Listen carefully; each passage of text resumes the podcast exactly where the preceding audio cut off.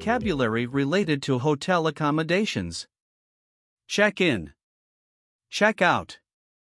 After a long journey, I went straight to the hotel to check in and rest.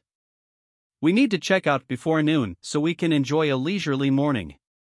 Accommodation. Accommodation. The company arranged our accommodation in a cozy hotel near the conference venue. If you need any assistance with your accommodation, feel free to ask the front desk. Hospitality. Hospitality. The hospitality of the hotel staff made us feel at home during our stay. Their exceptional hospitality included a complimentary welcome drink upon arrival. Amenities. Amenities. The hotel's amenities, such as the pool and fitness center, were top notch.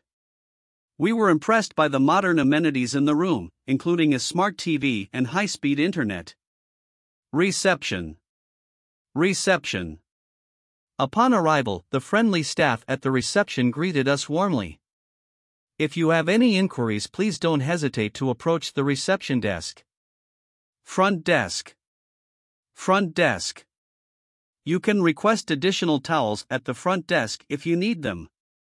The front desk operates 24 7, so you can check in at any time of the day. Housekeeping. Housekeeping. The housekeeping staff tidied up our room promptly and efficiently every day. If you require any toiletries or room supplies, just call housekeeping and they will assist you. Porter. Porter.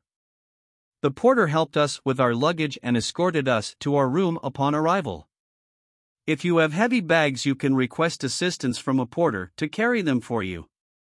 Valet parking. Valet parking. Valet parking service is available for guests who prefer the convenience of parking. The hotel offers complimentary valet parking to all its guests during their stay. Complimentary. Complimentary. As a gesture of goodwill, the hotel provided complimentary snacks in the room. The complimentary breakfast buffet offers a variety of delicious options for guests. Congratulations on completing the challenge.